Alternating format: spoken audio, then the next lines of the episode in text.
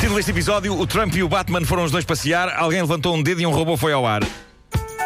Excelente. Agora estou a desenvolver estas ri- rimas. Sim, mas uh, sabe bem ouvir. No título. Uh, confirmando a ideia de que Donald Trump vá, tem alguns problemas, uh, o ator Christian Bale. Trump?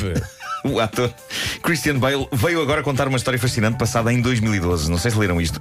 Quando ele estava a filmar uh, Batman Begins e a Trump Tower foi usada para fingir que era a empresa do multimilionário Bruce Wayne.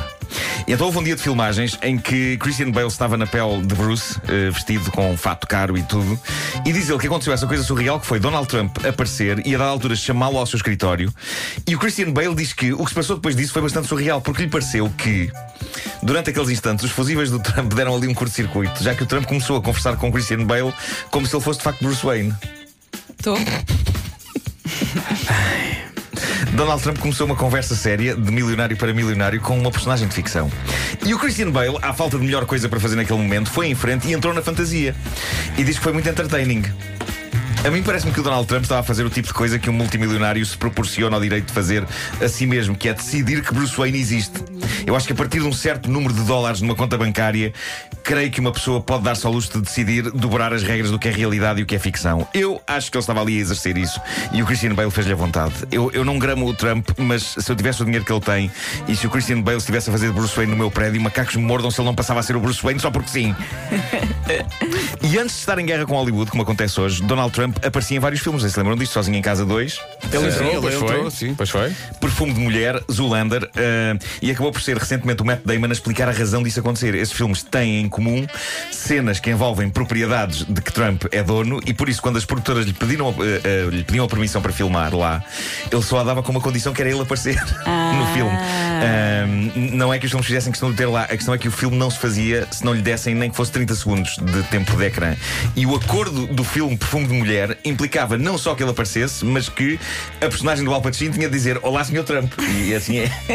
E há, uma, e há uma E passagem. ele entrava e saía. Eh, eh, passava. eh, Ah, já não na me cena. lembrava disso. Eh, e pronto. E o que eu acho é que talvez Hollywood pudesse negociar com ele aparições em filmes, tendo como condição ele largar a presidência.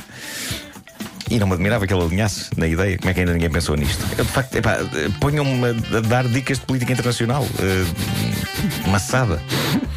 Bom, há vinganças e há vinganças. Esta é capaz de ser melhor sempre. Vem de um sítio chamado Westford, na América. Há 10 anos, um tipo chamado Ted Pelkey queria construir uma garagem enorme na sua propriedade. E a ideia dele era transferir o negócio de reparação de caminhões que ele tinha para casa, de modo a não ter todos os dias de ir trabalhar para Swanton, que é uma cidade afastada onde ele tinha eh, o negócio. Ora, o que é que sucede? Sucede que as autoridades locais de planeamento lá do Westford vetaram sempre este projeto e ele não baixou os braços. Então, durante 10 anos, ele lutou pelo direito de construir a garagem na sua casa e todos os anos este homem recebeu uma nega das autoridades de Westford. Nega atrás nega atrás nega todos os anos. 10 anos depois, ele leva a cabo a vingança. O homem, de 54 anos de idade, decidiu encomendar uma escultura. Estamos a falar de um monumento de 320 quilos, esculpido num bloco de pinho, colocado em cima de um poste de 4 metros de altura que ele plantou na pequena vila de Westford. Que escultura é esta? Trata-se de uma mão gigantesca com vários dedos recolhidos, sete do meio, que está monumentalmente erguido para os céus,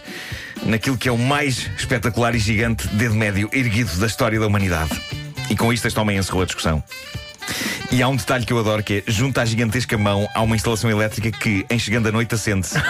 Ah, isso é. Isso é Para que até à noite as é lindo pessoas vejam. é lindo aquilo, seja de dia ou seja de noite, aquela mão e aquele dedo espetado são bem visíveis. É Também lindo. gosto de pensar que alguém que passa num avião, olha para baixo e vê aquilo. Olha, que simpático. É verdade, sim. Já agora, para as pessoas que estão curiosas, isto custou pouco mais de 4 mil euros ao homem. Mais barato do que eu pensava, eh, dado também o ar pensei que- monumental. sim, sim, sim. Acho que podíamos fazer meia dúzia disto e espalhar em vários Espalhar em sítios. vários sítios. Em sim, rotundas. sim. Por exemplo. Por exemplo. pensar num sítio. Bom, há dias na televisão russa, no, no canal Rússia 24, foi mostrado um extraordinário avanço tecnológico na área da robótica, um robô chamado Boris, anunciado como sendo de absoluto topo de gama, capaz de dançar, e o que é certo é que o sacana do robô encantou toda a gente com alguns movimentos de dança que nenhuma máquina antes conseguiu reproduzir. A reportagem encantou imensa gente e por momentos toda a gente acreditou que a Rússia estava mesmo à frente do resto do planeta no que toca à robótica, porque nunca se vira nada assim. E talvez houvesse uma razão para isso. Depois da transmissão da peça, o robô Boris foi bastante comentado em blogs e redes sociais por peritos em tecnologia. Alguns estavam entusiasmados, outros, bastantes, a levantar questões pertinentes, pelo menos pertinentes para peritos em tecnologia. Eu, eu nunca me lembraria de perguntar isto, mas parece que uma questão recorrente era: onde é que estão os sensores externos do robô Boris? Eu não percebo nada de sensores externos. Eh, outra questão foi: por que raio faz o robô tantos movimentos desnecessários quando está a dançar? E a questão mais pertinente foi: por que raio tem o robô um tamanho e um volume capazes de encaixar um ser humano lá dentro? E daí a pouco, fotografias de pormenor eram partilhadas nas redes sociais e parece que em alguns planos era visível um pescoço, no chamado tom de pele, eh, entre a cabeça do robô e os ombros.